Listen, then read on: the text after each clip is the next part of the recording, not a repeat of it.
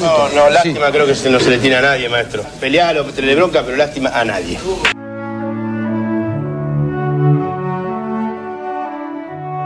Lástima a nadie, maestro. Literatura, historia y política de la pelota. Somos el fútbol como fenómeno cultural. Somos esquina, garrapiñada y tablón. Somos un grito de gol abrazando a un desconocido y el retorno semanal a la infancia. Somos la casilla de Fiorito y somos una pared paternal que le dice un amor no puedo olvidarte. Somos la radio en el hombro como un loro. Somos el fútbol como excusa para contar historias.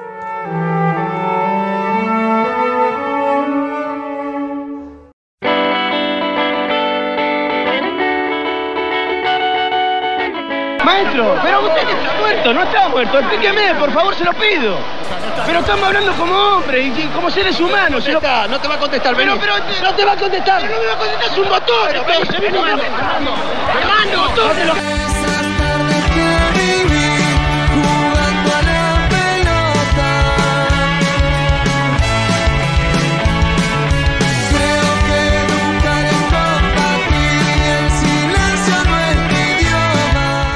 Tenemos después de varias complicaciones técnicas a nuestro primer entrevistado. Algún día me iba a pasar. El señor Manuel Soriano, autor del libro Canten Putos, historia incompleta de los cantitos de cancha, editado por Gourmet Musical. Manuel, ¿me escuchás bien? Buenas tardes. Hola, ¿cómo andan? Yo los escucho bien, ¿ustedes? Perfectamente bien, te escuchamos. Qué bueno que pudiste entrar, estuvimos cortando clavos hasta recién. Sí, sí, estuvo, estuvo complicada la, la gestión. Pero bueno, por suerte lo, has podido resolver y te agradecemos, te agradecemos mucho. Para quienes no te conocen, no sé, yo ya había leído hace rato la- las crónicas que había sacado en Anfibia, que varias son parte del libro, pero para quienes no, no te conocen, no conocen el libro, ¿cómo podrías eh, resumir un poco lo que es eh, el espíritu del libro o el espíritu de las crónicas que están adentro del libro? Bueno, de, codificar un poco los cantitos de cancha, ¿no? Es un tema que, mueve a un montón de personas e incluso eh, si uno busca en internet hay un montón de trabajos hechos que tratan de unir el, el- el cantito con la canción original y es un juego el que, que hemos hecho muchísimos cuando, cuando vamos a la cancha. Pero lo que me pasó a mí fue que hace como tres años más o menos empecé a escribir una de ellas, no sé por qué, y me di cuenta que cuanto más empezaba como a tironear de la historia, iba encontrando algunas cosas que eran eh, asombrosas y, maravillosas. Entonces en ese, en ese momento me di cuenta que, que- que lo que yo quería poner era como la, la crónica de la búsqueda, digamos, todo, todo ese proceso de búsqueda era lo que yo quería poner y ahí me enganché y fui escribiendo una detrás de otra. Digamos que no, no es una cosa informativa, sino que es, yo trato de poner todo ese recorrido de, bueno, tengo este cantito de cancha, ¿a quién le pregunto primero? Voy, llego, le, le- le mando un mail a un mexicano que me dice, sí, yo creo que la, compuse esto en 1980, después me va mandando a uno, a otro, a otro, y todo ese proceso que, que a veces es absurdo, creo que de alguna forma es, la, forma es la mejor forma de darle a entender al lector cómo fue todo este proceso de los cantitos. Más o menos en base a lo mismo, vos en el prólogo decís que antes, antes de escribir el libro estabas pensando más en, en una novela, en lo que se suele considerar como literatura un poco más seria, y que en un momento eh, determinado te diste cuenta que no hay una literatura más seria o una literatura menos seria, y que en este caso lo que es literatura más cercana al, fútbol o al deporte puede tener el mismo valor que una novela. ¿Hubo algún momento donde se destrabó eso o fue simplemente decir, "Uh, bueno, me siento a escribir la crónica? Eso creo que es un, caso de un poco de confianza en uno mismo. Ahí lo que, lo que cuento en la introducción al libro es que como hace como 12 años por ahí, había llevado a, unos ingleses, irlandeses, no me acuerdo qué estaban en un festival de, literatura ahí en Buenos Aires y el tipo, lo- había dos, lo, único que querían ir era, ir a conocer la, cancha de Boca. Entonces está, lo, llevé, eh, había uno de ellos que era, que era muy reconocido, un escritor muy, muy grosso, y en un momento eh, vio que el tipo estaba fascinado mirando más hinchada que el partido y, y le llamó mucho la atención que, que, que la hinchada de Boca hiciera un cantito con una canción que se llama Pop Goes the World de, de una banda llamada Men Without Hats. Es, una banda muy ochentosa, así, con sintetizadores, rulos, ¿viste? como una cosa muy ochenta que, que, el tipo no podía creer que que, que, que la cancha estuvieran alentando a un equipo con eso. Entonces, después de eso yo seguí en contacto con él, medio como en plan de, eh, bueno, a ver si me puede introducir un poco en el mundo de la, de, la, literatura, yo recién estaba empezando. Y en un momento medio para despacharme me dice, bueno, está, cuando escriba sobre, sobre la hinchada de boca cantando eh, Pop Goes the World, hablame. Y eso como que me quedó, o sea, en el momento ese nunca me hubiera animado a escribir esto porque, porque no, no tenía por ahí como la, la, confianza que necesitas para agarrar un tema que en principio no es literario, ni importante, ni nada, pero sí tratarlo con, con una seriedad, o, a mí escribir cada crónica por ahí me llevaba más de, no sé, un mes, dos meses, reedición, repaso, digamos, hubo mucho trabajo detrás de cada una y la traté como si fuese un cuento o un trabajo eh, literario. Entonces pues, por ahí venía esa, esa explicación. A mí me, pasó eh, de estar leyéndolo y no poder sacarme de la cabeza, por ejemplo, ahora hace varios días que canto eh, el tema de Bonnie Tyler, It's a Heartbreak. ¿Cuánto le quemaste la cabeza a la gente que tenés alrededor tuyo mientras escribías las crónicas? Porque claramente son todas canciones que son recontra pegadizas. Sí, muchísimo, muchísimo. a mis amigos y, la mía propia. Y aparte es como que el, YouTube se, se, te va se te va infectando, ¿no? ¿Viste? Porque me empieza a buscar. En un momento todo lo que ponía era o Sergio Denis o, canciones de Bonnie Tyler o, entrevistas a Bonnie Tyler, ni siquiera canciones. Y sí, eh, se, te pegan y, se te pegan en la versión original, se te pega el cantito. Por eso creo que también está bueno el, ejercicio de leer el libro con un, con un YouTube a mano o lo que sea. A mí, la mayoría de las personas que ya lo, han leído me, comentan eso, que tienen como esa cosa de ir a buscar permanentemente entre ida y vuelta. Ese, era otro desafío también con el libro, porque en las notas que salían en las revistas ponían por lo general los videos, ¿no? Eh, entonces vos estabas leyendo y pinchabas ahí el enlace al video. En cambio, acá en el libro creo que está bueno que es un poco a criterio del lector. Eh, cada uno decide qué es lo que busca y ni, siquiera de que en un momento me decían, bueno, podemos poner un, código, un enlace que lo mande al lector. no, está ahí, la gente ya sabe buscar. Si vos pones el, nombre que aparece ahí, más alguna cosita más, eh, la gente sola puede buscar lo que quiere y, lo encuentra sin, sin, ningún tipo de problema. Entonces, es un libro que está bastante vivo, ¿no? Es porque como que la gente lo va completando, o con sus búsquedas o con sus propias experiencias, porque como eh, eh, por eso dice que es, la historia incompleta de los cantitos, ¿no? Porque es algo que totalmente que está totalmente abierto y la gente eh, me ha mandado mensajes diciendo, bueno, tal, tal cantito lo escuché de otra forma, o yo conozco a la persona que inventó esto, o por ejemplo en la de mm, La concha de tu madre All Boys, que es una cosa que viene de, de una canción mexicana del 80 y el autor es un argentino que se llama Richard Mochuls, que, yo no tenía ni idea quién era.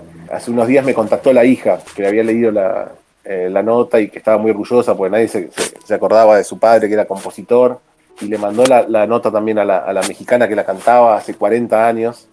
Eh, y era como que no lo podía creer, porque leí en la nota, por ejemplo, que, que ese cantito que pasó por, por varios, eh, esa canción, perdón, que pasó por varios cantitos, y termina en la concha de tu madre el voice y como cuento ahí en la crónica, hay gente que lo usa como, como una especie de, grito así de catarsis y contaba la historia de que una partera decía que, hubo una mujer que estuvo cinco horas tratando de pujando ahí, tratando de sacar el hijo y gritaba eh, la concha de tu madre voice lo, lo gritó las cinco horas. Entonces, imagínate una mexicana que cantó esto hace 40 años y ahora se viene a enterar que, con esa misma melodía hubo una persona que, no podía... Eh, parir a su hijo y gritaba eso. Es, como una cosa muy extraña y es un poco lo que sintetiza lo popular que son estos cantitos. ¿no? Es, algo que, se, pierde y se vuelve anónimo. Hablando de, mezclas extrañas y sin ánimos de, adelantar ni que cuentes toda la historia brevemente, pero a, contale a nuestros oyentes cuál es la relación entre la hinchada de boca Bel and Sebastián y Roque Narvaja, porque eso es una cosa maravillosa. Sí, sí, esa fue una de las, fue la segunda crónica que escribí y fue una de las más raras en, su momento. Todo empezaba así, un, amigo, como, como está ahí en la crónica, un amigo que, con el que iba a la cancha eh, de pendejo me, mandó, me manda un mail diciendo, ayer estaba eh, andando por la calle o en el auto, no me acuerdo dónde, y, empezaba a escuchar esa canción de Belan Sebastian, que es, para los que no la tienen, es una banda indie escocesa, viste, muy abajo, muy... Algo totalmente opuesto a lo que, a lo que pensás cuando pensás en, en, una hinchada de fútbol. Y él, él, decía que empezó a cantar, a cantarle encima, eh, muchas veces fui preso y muchas veces lloré por vos ese cantito y se dio cuenta que entraba perfectamente en, la melodía de esa, de esa, canción de Belan Sebastián. Perdón que te interrumpa. No, sí. No entraba perfectamente, sino que te lleva a cantarlo. La canción te obliga a cantar eso encima. Claro, claro, claro. Él, me lo dijo así. De repente me descubrí pegándole al techo del auto, ahora me acuerdo mejor, y cantando eso. Es como que la canción lo había llevado a eso. Entonces ahí esa, esa crónica me, gustó porque tiene como una cosa media de misterio, así como si fuese un, cuento policial. Eh, entonces como que asumo ahí el rol de detective y trato de ver cómo se llegó a eso. El cantito de fútbol viene por, por esta canción de, Roque Narvaja, que es, eh, perdón, de la, joven guardia en la que estaba Roque Narvaja, la reina de la canción. Pero bueno, lo que trato de descifrar ahí es cómo se llegó de una canción a la otra, si hubo una especie de plagio, si Belan Sebastián escuchó el cantito de fútbol, digamos, todo ese, ese, ese ese trabajo, incluso tengo algunos amigos músicos que me, hacían los análisis comparativos así de las partituras y eh, fue un, viaje bastante extraño. Manuel, buenas tardes, Lucas Jiménez te saluda, ¿cómo andás? Hola, ¿cómo andás? Bien, bien. El libro se llama Canten putos, el puto utilizado como un insulto y, o sea, no por vos, sino por, eh, por, imagino que estás traspolando cómo se utilizan las canchas. Hace un año más o menos sacamos una nota en la página en Lástima de Maestro que eh, tomábamos la bandera, aquella bandera que le puso Boca después de que River volvió del Nacional B por puto y cagón y analizábamos el, lenguaje machista que monopoliza el relato del fútbol y tomamos como el puto tiene, una, tiene distintos significados en otros países del continente, pero en algunos como en México, que toma mucha canción argentina, también tiene, lo usan con connotación negativa. Empezaron a gritar el puto en México cuando saca el arquero, algo que se hace en, las canchas argentinas, y la FIFA lo sancionó en la Copa América del Centenario y en el Mundial de Rusia. El lenguaje viene a ser como una máscara del pensamiento y las canciones vienen a demostrar un poco cómo es la cultura de ese país. ¿El lenguaje machista es algo de la, propio de la cultura futbolera argentina o lo podemos traspolar a, una cultura latinoamericana. Te pregunto esto por esto de que México tomó algo que era acá. ¿Lo tomó quizás sin, sin entender el significado o entendiéndolo propiamente lo que estaban cantando? No, yo creo que es, algo bastante generalizado. Lo que hace por ahí la, hinchada es reflejarlo, pero, pero no es un invento ni, del fútbol argentino, ni, ni, argentino, ni, ni, mucho menos. Ahí eh, una de las crónicas que, está dedicada como especialmente a, hacer un recorrido por, por los contenidos eh, homofóbicos o, genitales, digamos, de, los cantitos. Y ahí empieza, hay relatos del padre de un amigo, por ejemplo, que me decía que ya en 1951 él, se, acordaba de uno que le contaba, que, que le cantaban de, era Marante, el jugador de Boca, y Cereijo, un, funcionario de Perón que, justo estaba ahí en, la cancha de Boca, y, decía algo así como eh, Boca atrás, Racing adelante, el culo de Cereijo, la poronga de Marante. Eso era, eso era 1951. Entonces, ahí en esa crónica hago como una especie de recorrido en el lenguaje que obviamente eh, en este caso de Canten Putos, puto significa eh, amargo, no, significa homosexual. Pero es verdad que cuando haces todo un recorrido por, los cantitos te das cuenta que, la connotación siempre es, negativa, digamos, la carga es negativa por un lado o por el otro eh, y apunta más o menos para el mismo lado. Pero bueno, hay, hay unos casos que, también ponía como ejemplos, por ejemplo, eh, en la serie Los Sopranos, y en la película Gran Lebowski también hablan de dos casos que, usan el, el, coger y, recibir o, el te voy a romper el culo, etcétera, etcétera. El mismo, de la misma manera que, se usa en Argentina, solo que lo usan con referencias al béisbol, eh, que es el deporte yankee por excelencia y las más asociado al macho, viste que el fútbol allá lo tienen más como una especie de juego de niñas. Eh, entonces, es, una cosa muy compleja, por eso a veces me, da cosa eh, hablar de esto, porque, porque esa sí fue una crónica que me dio mucho trabajo hablar, eh, perdón, escribir, y hay estudios de, un antropólogo que se llama Eduardo Archetti, que, es interesantísimo también, sobre toda esa construcción del lenguaje, sobre cómo tiene también que ver con, la dominación, digamos, de quién domina al otro, que también está en la relación padre-hijo que se usa mucho en el fútbol. En fin, hay, hay, una infinidad de cosas que, yo no soy ni sociólogo ni antropólogo, sino lo que hago es como ir recolectando y dejar que el, lector eh, una un poco los cabos. Manuel, ¿cómo estás? Santiago te habla. Hola, ¿cómo andás? Simplemente una pregunta más genérica, digamos, del proceso, un poco de la investigación, la lectura y demás. Desde el primer momento en el que te interesaste por esto hasta hoy, al calor de el avance del movimiento de mujeres y las diversidades y demás, ¿viste alguna evolución en, ese proceso, en la conciencia y demás, o considerás que más o menos estamos en una etapa similar? Mm, no sé, esto lo había empezado hace, hace tres años, como les contaba, y creo que ahí ya estaba por ahí eh, un poco este proceso, por ahí ahora es más, intenso, digamos, pero ya estaba, creo que un poco ese proceso. Y bueno, está los debates también sobre qué hacer con eso, que, que, no es tan fácil, digamos, por, por ejemplo en Argentina los, los cantitos, cuando hay un cantito xenófobo se paran los partidos, ¿no?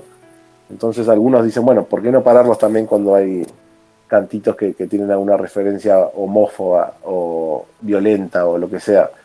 Y bueno, ahí, eh, no sé, habrá que, ver cada uno. Es verdad que si, si, si, haces eso, más o menos un 70-80% de los cantitos tenés que eh, prohibirlos, porque después tenés otros que dicen, no, en realidad es, es eh, tenés que tomarlo no literalmente, sino como una cosa más metafórica.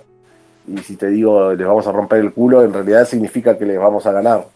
Pero bueno, esa metáfora también viene de algún lado y, y, tampoco puedes ponerte a, hilar qué es metáfora y qué es literal, pues estás en, una especie de comité de lingüistas ahí en, la AFA para que decidan qué, cosa se puede cantar y qué cosa no. Entonces es una cosa bastante compleja y ni siquiera sé si una prohibición en sí es, la, solución o si es una especie de maquillaje. Obviamente el problema es más, profundo que ese.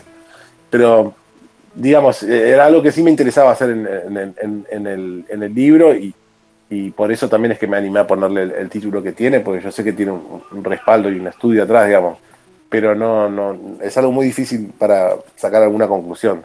Manuel Soriano, autor de Cante en Puntos, historia incompleta de los cantitos de cancha, editado por Gourmet Musical. Manuel, te agradecemos muchísimo por esta charla. Esperamos que vaya joya en la venta del libro y esperamos que sigan saliendo más crónicas. Bueno, bueno, muchas gracias a ustedes. Espero que lo, que lo puedan leer y que lo consigan y, que después me cuenten y, y, sí, que lo vayan completando también la gente. Que, no sé, en, sus cosas, en, sus charlas. Hay, un, listado ahí de Spotify que después si quieres te lo mando, en el que recopilamos todos los cantitos del, libro, que son como unos 40 de los originales, ¿no? No, los cantitos, las canciones originales. Y está bueno, por ejemplo, para poner de, de, fondo ahí un asado o algo, porque es como que te va activando, gatillando cosas en la memoria constantemente. Perfecto, Manuel. Eh, espero, espero el listado así, así lo ponemos ahora que ya acá casi que nos podemos juntar para, para comer asado. Te mandamos un abrazo enorme. Bueno, un abrazo a ustedes y gracias por el espacio. Nosotros acá nos vamos ahora a despedir escuchando Bonnie Tyler eh, para terminar cantando un poco a los gritos en honor al libro.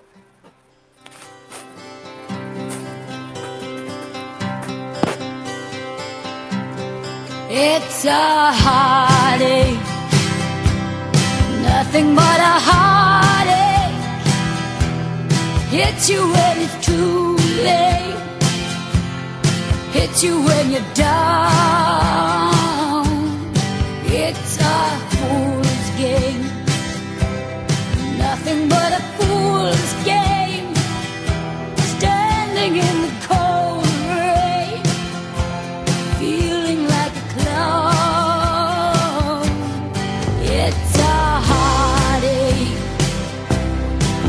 rainbow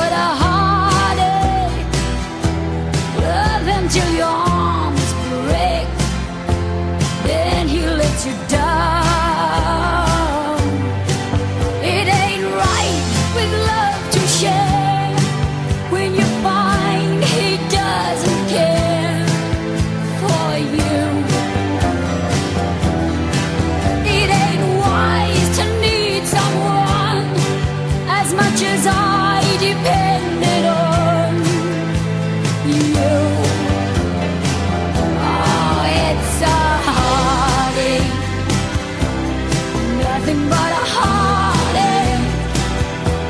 Hits you when it's too late.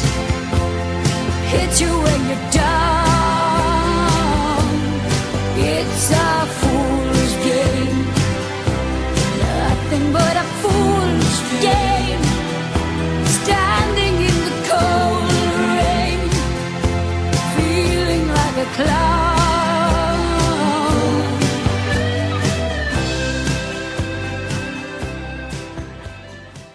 Hola, soy Juan Domingo Perón. Lástima a nadie, maestro.